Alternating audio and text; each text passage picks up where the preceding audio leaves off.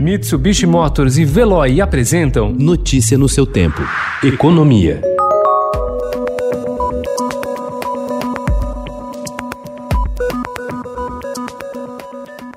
Para enfrentar a debandada na equipe econômica e a pressão por mudanças no teto de gastos, o ministro da Economia Paulo Guedes e lideranças do Congresso acertaram que vão acelerar a votação de proposta que permite ao governo acionar em 2021 medidas de contenção dos gastos já previstas na Constituição, além de criar novos freios para as contas públicas. Os chamados gatilhos seriam disparados preventivamente assim que as despesas que não são obrigatórias chegarem a um nível muito baixo, ponto de comprometer o funcionamento da administração pública. Nós queremos o progresso, o desenvolvimento, o bem-estar do nosso povo. Nós respeitamos o teto dos gastos, queremos a responsabilidade fiscal e o Brasil tem como realmente ser um daqueles países que melhor reagirá à questão da crise.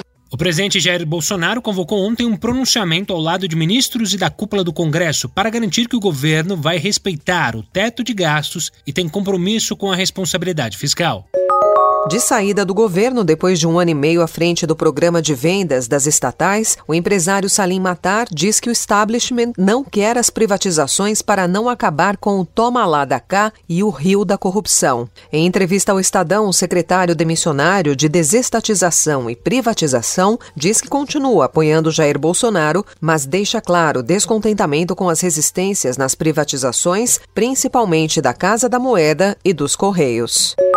O novo responsável pela área de privatizações do governo Bolsonaro terá poder para indicar cerca de 300 cargos em conselhos de administração e direção de estatais. Esse é o número de vagas que o Ministério da Economia tem direito a preencher em 197 empresas. Nas maiores, o salário pode chegar a 120 mil reais mensais.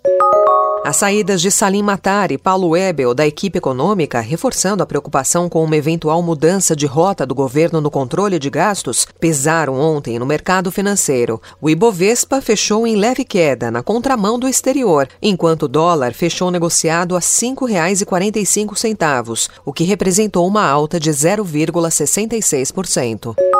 A necessária recuperação da economia após o abalo provocado pela pandemia de Covid-19 pode gerar 2 milhões de empregos e adicionar 2,8 trilhões de reais ao PIB brasileiro, além de ajudar o país a se tornar mais resiliente às mudanças climáticas se os investimentos forem direcionados para uma economia mais verde. Isso representaria um crescimento de 38% em relação ao PIB de 2019, que foi de 7,3 trilhões. É como incorporar uma Argentina aos recursos do Brasil. Notícia no seu tempo. Oferecimento Mitsubishi Motors e Veloy. Se precisar sair, vá de Veloy e passe direto por pedágios e estacionamentos. Aproveite as 12 mensalidades grátis. Peça agora em veloy.com.br e receba seu adesivo em até 5 dias úteis. Veloy, piscou, passou.